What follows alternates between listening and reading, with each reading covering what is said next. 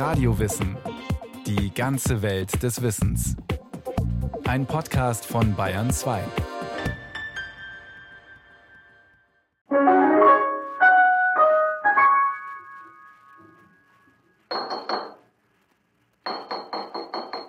Mama, hier gilt die heutige Feier, gilt das Fest und des Gedichtes bester Rest. Los Angeles Anfang 1952. Eine private Feier der Korngolds. Eines der seltenen Tondokumente, das die Stimme von Erich Korngold festhält. Nein, Erich spielt einmal nicht Klavier, er trägt ein Gedicht vor, zum 80. Geburtstag seiner Mutter. Hätte meine Frau dich damals angeschaut, ihr hätte vor der Zukunft leicht gegraut. Sie hätte sich sagen müssen, wie mein Mann der Mutter nachgerät, steckt er mit 70 in der Pubertät. Doch das sind alles nur Details, banale. Jetzt aber komme ich zum Finale. Du bist noch heute zum Verlieben und ich mit 54 bin ein Wunderkind geblieben.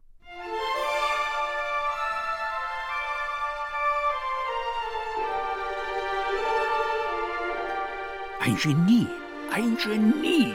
Er war ein Wunderkind. Ein Wunderkind aus dem Feenreich. A prodigy composer, a new Mozart. Das erste Gefühl ist Schrecken und Furcht, dass ein solches frühreifes Genie auch die normale Entwicklung nehmen möge.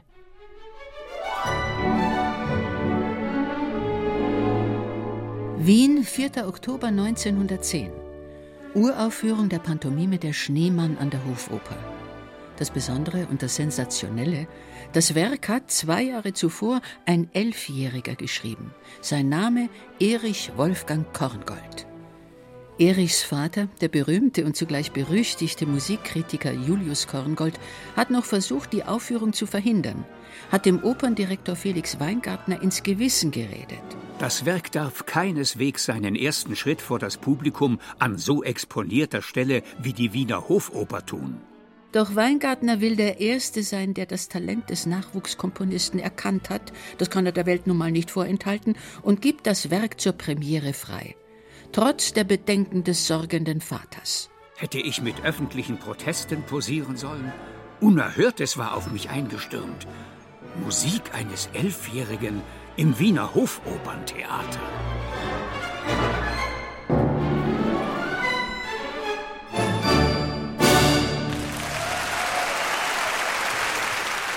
Und so steht das etwas dickliche, leicht blasse Wunderkind auf der Bühne der Wiener Hofoper und verbeugt sich linkisch wie ein junger Bär. Und scheint, wie Zeitzeugen behaupten, sich mehr für den Schneemann auf der Bühne zu interessieren, als für den wärmenden Applaus. Der alte Korngold, sein Vater Julius, ist der Premiere ferngeblieben. Luzi Korngold, Erichs spätere Ehefrau, schreibt in ihren Erinnerungen Über Nacht war ein neuer Begriff in Wien entstanden, der kleine Korngold. Noch am selben Abend und in den nächsten Wochen, so berichtet Luzi Korngold weiter, ist der kleine Erich das Thema in den Wiener Kaffeehäusern. Ob er das wirklich alleine geschrieben hat, oder hat ihm sein Vater, der bekannte Musikkritiker, ein wenig geholfen? Es war zumindest nicht so, wie böse Zungen behauptet haben, dass der Vater eigene Kompositionen im Namen seines Sohnes herausgegeben hat. Sagt Martin Bender, Korngoldkenner aus München. Wenn der junge Korngold ein mittelmäßiger Komponist gewesen wäre, hätte ihm sein Vater sehr genützt. Leider war er ein guter Komponist und das hat ihm dann im Laufe seiner Karriere wohl eher geschadet als genützt. Und der Anteil des Vaters am Phänomen Wunderkind? Das muss ein dominanter Vater gewesen sein, ja. Dem ist dieser Sohn halt passiert. Ich kann keinem Vater das Recht geben, sich mit mir zu vergleichen so wie auch kein Vater, wirklich seit dem alten Mozart, einen solchen Sohn gehabt und so in ihm aufgehen konnte. Notiert Julius Korngold. Vater Julius geht so in seinem Sohn auf, dass er sein ganzes Leben lang nicht von dessen Seite weicht. Manche behaupten, er sei stets mit, vor, neben und hinter ihm gewesen. Seine Erinnerungen oder vielleicht anders gesagt seine Rechtfertigungen veröffentlicht er unter dem Titel Die Korngolds in Wien, der Musikkritiker und das Wunderkind. Die beiden wichtigsten Menschen in Erich Korngolds Leben schreiben ihre Sicht der Ereignisse nieder. Vater Julius und Ehefrau Luzi.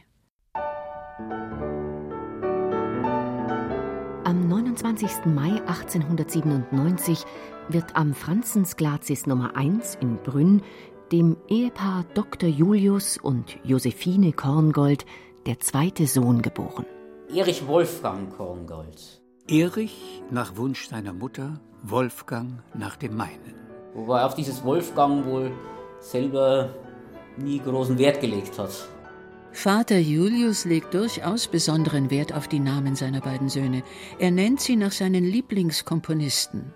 Erich Wolfgang Korngold nach Mozart und Hans Robert Korngold nach Robert Schumann. Der ältere Bruder Hans Robert fällt nicht durch außergewöhnliche Musikalität auf. Er gilt als das schwarze Schaf der Familie.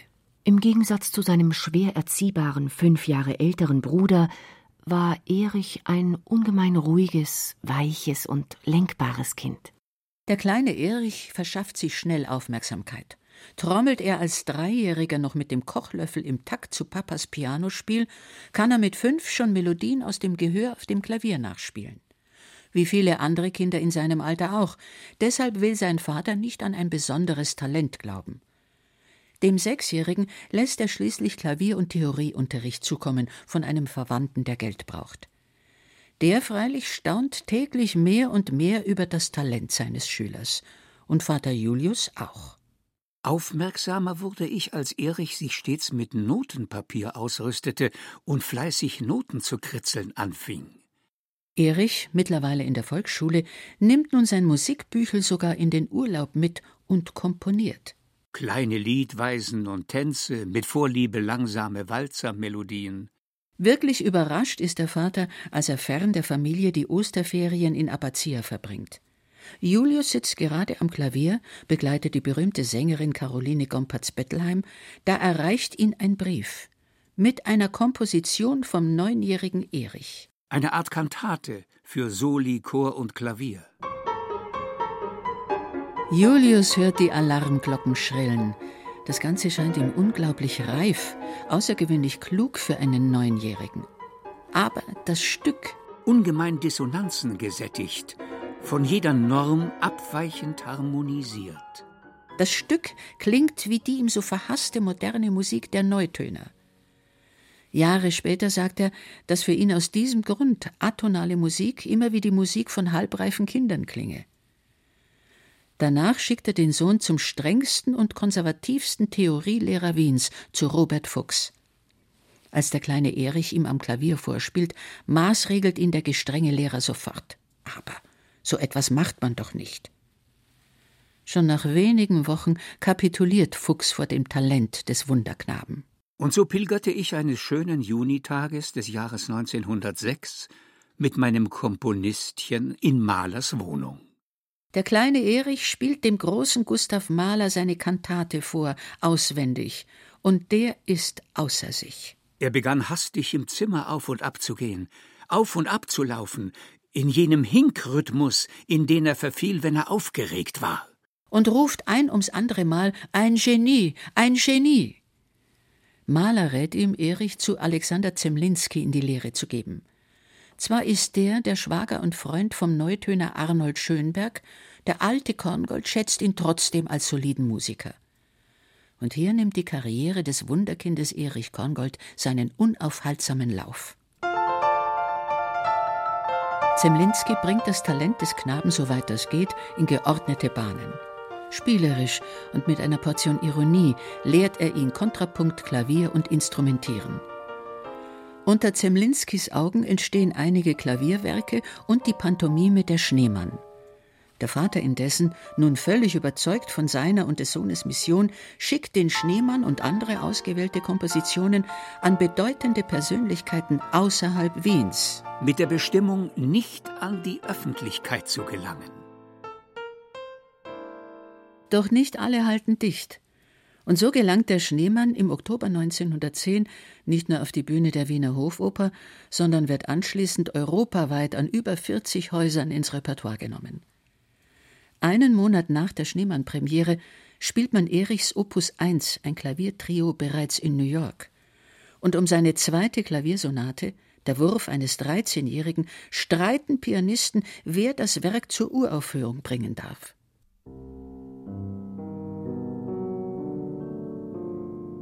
Nun hat Wiens strengster Musikkritiker einen musizierenden und komponierenden Wunderknaben. Und dieses Phänomen spaltet die Musikwelt. Die einen beargwöhnen die Vater-Sohn-Melange, die anderen reißen sich um die Stücke des jungen Korngold. Vielleicht auch um dem Alten zu gefallen, wenn sie die Werke seines Sohnes aufführen. So gibt es in dieser Zeit einen Scherz über zwei sich unterhaltende Pianisten. Was spielst du in deinem nächsten Konzert? Die Sonate des jungen Korngold. Ist sie dankbar? Die Sonate nicht, aber der Vater. Auch der junge Erich muss sich des Vaters erwehren. Der wacht argwöhnisch darüber, was von seinem Sohn an die Öffentlichkeit kommt. Hat er doch als Kritiker einen Ruf zu verlieren. Zwar steht über dem Opus 1 Meinem lieben Papa gewidmet. Aber als Erich wenig später zwölf Eichendorff-Gedichte vertont, schreibt er aufs Deckblatt Opus 5 So Gott und Papa will. Gott Papa will nicht und akzeptiert nur drei der zwölf Lieder. Doch trotz des gestrengen Vaters wächst das Werk des Sohnes. Klaviermusik, eine Sinfonietta für großes Orchester und zwei Opern, eine komische und eine tragische. Der Ring des Polykrates und Violanta. Also worauf München stolz sein kann, ist, dass seine beiden ersten Operneinakter in München uraufgeführt worden sind sagt Martin Bender. Wie so oft veranlasst der Vater, Uraufführungen seines Sohnes aus Wien fernzuhalten, und so bekommt München nach hartnäckigem Drängen des Hofintendanten den Zuschlag. Aber worauf der München wieder weniger stolz sein kann, ist, dass es bei Aufführungen in München in den 20er Jahren schon Tumulte durch die Nazis gab. Tumulte, weil Erich Korngold Jude ist. Doch noch schreitet seine Karriere in der alten Welt in sieben Meilenstiefeln voran. Nach den Erfolgen der beiden Einakter sucht der Vater nach einem neuen Stoff für den Sohn und findet ihn in einer belgischen Novelle, Das Tote Brügge. Da stand der alte Korngold dahinter, der für den jungen Korngold das Opernlibretto geschrieben hat. Man hat sich dann auf das Pseudonym Paul Schott geeinigt. Paul, das ist der Vorname des Helden der Oper, und Schott, das ist der Verleger der Oper. Begonnen haben die Korngolds ihr Werk bereits 1916, während des Ersten Weltkriegs. Erichs erster unbegleiteter Gang auf die Straße war buchstäblich der in die Kaserne. Der Erste Weltkrieg ging schon seinem Ende zu, als er 1917 zum Militärdienst einberufen wurde. Da spottet Karl Kraus über den alten Korngold, der es schafft, seinen jungen Sohn, den aufstrebenden Komponisten, vom Dienst an der Waffe dadurch zu befreien, dass er ihn ins Musikchor der K&K Armee gut unterbringt. Dort schreibt er bis zum Ende des Krieges Militärmärsche, um sich danach wieder ganz seiner neuen Oper Die tote Stadt widmen zu können.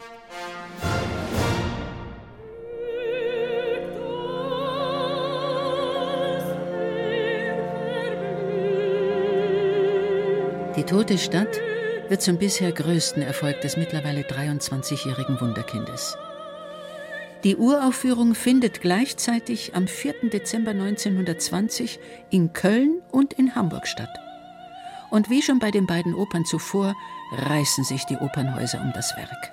Man muss sich auch mal vergegenwärtigen, was würde das in die heutige Zeit übertragen heißen, eine Oper wird uraufgeführt und dann nicht nur einmal fünf Jahre später nachgespielt, sondern binnen fünf Jahren praktisch so, dass jeder deutsche Operngänger ein Opernhaus im Umkreis von 50 Kilometern hat, wo er sich diese neue Oper dann selber live anschauen kann. Korngolds erster Blockbuster. Erich scheint auf dem Höhepunkt seines Erfolgs.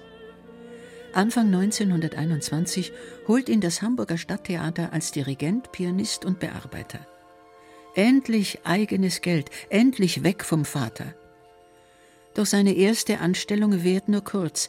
Im November beordert ihn Vater Julius zurück nach Wien. Martin Bender. Ja, das begegnet man beim jungen Korngold immer wieder, dieses Phänomen, dass er sich gegen den starken Vater durchsetzen muss. Denn der junge Korngold will seine Luzi heiraten, und dazu muss er auf eigenen Füßen stehen. Um Geld zu verdienen, wird er Arrangeur und Bearbeiter von Operetten. Es war finanziell attraktiv, auf eigenen Füßen zu stehen, Operetten zu bearbeiten, Teil der Wiener Operettenindustrie zu werden. Und das wäre mit einem anderen Vater vielleicht anders gelaufen. Eine Welt, die seinem Vater, dem ernsten Musikkritiker, völlig fremd ist. Und so kann er 1924 endlich seine Luzi heiraten. Luzi von Sonnenthal, Enkelin des großen Burgschauspielers. Ein schönes, blondes Mädchen, vielfach künstlerisch, zumal auch musikalisch begabt. Doch trotz seiner anerkennenden Worte, Julius Korngold missfällt die Liaison. Es war ein unbeschreiblicher, kummervoller Ausdruck in den Augen des alten Korngold. Bereits ein Jahr nach der Hochzeit bekommt das Paar den ersten Sohn, und man leistet sich eine luxuriösere Wohnung in der Wiener Sternwartestraße. Selbst für einen Sommerwohnsitz, den sogenannten Höselberg, reicht nun das Geld.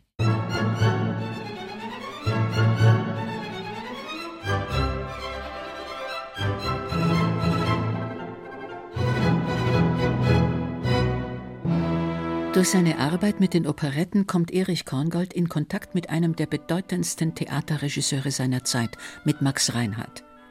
Zusammen bringen sie 1929 die Fledermaus von Johann Strauss auf die Bühne des Deutschen Theaters in Berlin. Reinhardt erfindet einige neue Texte, Korngold komponiert aus Strauss Motiven die Musik dazu. Eine Zusammenarbeit, die den Korngolds Jahre später das Leben retten wird. Luzi Korngold in ihren Erinnerungen. Ohne Max Reinhardt und den Film in Hollywood wären wir 1938 in Wien verloren gewesen. Anfang 1938 ein Telegramm von Warner Brothers. Können Sie innerhalb von zehn Tagen in Hollywood sein, um die Musik für Robin Hood zu machen? Erich blickte mich erschrocken an und sagte, das hat etwas zu bedeuten. Noch sind die Nazis nicht in Österreich einmarschiert. Erich Korngold bereitet gerade die Premiere seiner neuen Oper Die Katrin vor. Sie soll in Wien stattfinden. In Deutschland ist Korngolds Musik bereits seit 1933 verboten. Durch seine Freundschaft mit Max Reinhardt und durch etliche Berichte über das Prodigy Korngold, das Wunderkind Korngold in amerikanischen Zeitungen, hat er auch in den Vereinigten Staaten einen guten Ruf als Musiker. Reinhardt hat ihn 1934 für seine Verfilmung des Sommernachtstraums nach Hollywood geholt. Dabei wird er als Filmkomponist entdeckt. 1937 heimst er für Anthony Adverse einen Oscar ein für die beste Filmmusik. Trotzdem lehnt Korngold alle langfristigen Engagements und Verträge von Warner ab. Es zieht ihn immer wieder zurück nach Wien, seine geliebte Stadt. Doch jetzt ahnt er, dass es erst einmal keine Wiederkehr gibt. Mit seiner Frau besteigt er am 29. Januar 1938 ein Schiff nach Übersee. Das war ein großes Glück seines Lebens. Die Immigration ist ihm sozusagen relativ schmerzfrei geglückt, weil er schon vor es eigentlich dann bitter nötig war, 1938 in Hollywood in der Filmindustrie gut Fuß fassen konnte. Er fasst so gut Fuß, dass er zu einem der bestbezahlten Filmkomponisten seiner Zeit wird. Martin Bender. Aber er hatte natürlich im Vergleich zu vielen anderen, die auch Filmmusik geschrieben hat, aufgrund seines Renommees als klassischer Komponist viel bessere Verträge. Er musste nicht im Jahr 20 Filme komponieren. Es waren immer zwei, drei pro Jahr. Die Korngolds richten sich ein in Amerika. Sie kaufen sich in Kalifornien ein Haus am Toluca Lake. Eine breite Wiese, Aussicht auf die Berge. Was wollte man mehr? Die Familien der beiden kommen nach. Und trotzdem. Aus Erich, dem heiteren Lebensbejahr, war ein Pessimist geworden. Korngold lehnt weiter alle festen Engagements ab. Trotz seines Erfolges, noch ein Oscar für die Musik zu Robin Hood, wird er immer unwilliger, Filmmusik zu schreiben. Wenn ich ihm vorsichtig zusprach, du musst etwas für dich schreiben, so entgegnete er irritiert, ich denke nicht daran. Auch dem Drängen seines Vaters, er solle sich, wie in Amerika üblich, einen Agenten nehmen, gibt er nicht nach. Er will während der Nazi-Herrschaft keine Note mehr schreiben, außer für den Film. Wir empfanden die erste Zeit der Emigration als die Jahre, die man aus unserem Leben gestrichen hat.